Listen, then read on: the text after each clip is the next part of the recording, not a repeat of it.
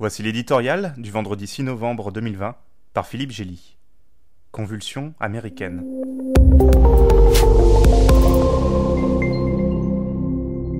À quelques encablures de la ligne d'arrivée, les deux Amériques cahotent dans la brume, emmenés par deux septuagénaires que tout sépare, hormis l'ambition d'exercer la fonction suprême. Prudent et rassembleur, Joe Biden cherche à donner un avant-goût de ce que serait sa présidence en mode retour au classicisme. Rebelle, survolté et chaotique, Donald Trump offre un arrière-goût de ce que fut la sienne depuis quatre ans. Souriant mais presque éthéré, au-dessus de la mêlée, le démocrate se veut présidentiel avant d'être président.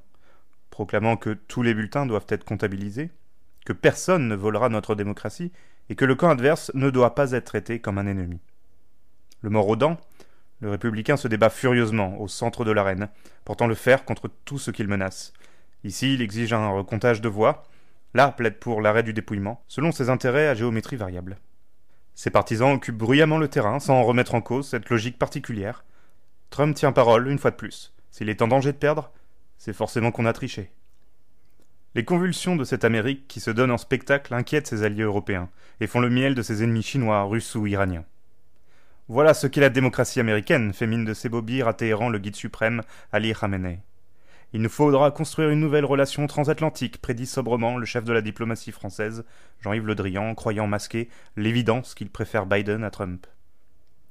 Même la fidèle chaîne Fox News juge pathétique la déclaration de victoire prématurée du président sortant et sa volonté de disqualifier les voix de millions d'électeurs, insinuant, à front majeur, que c'est le comportement d'un loser. Pour autant, le présidentiel n'est pas encore président, et le loser n'a pas encore perdu. Au seuil de la Maison Blanche, leur sort reste suspendu, à une poignée de voix, une rafale de recours en justice.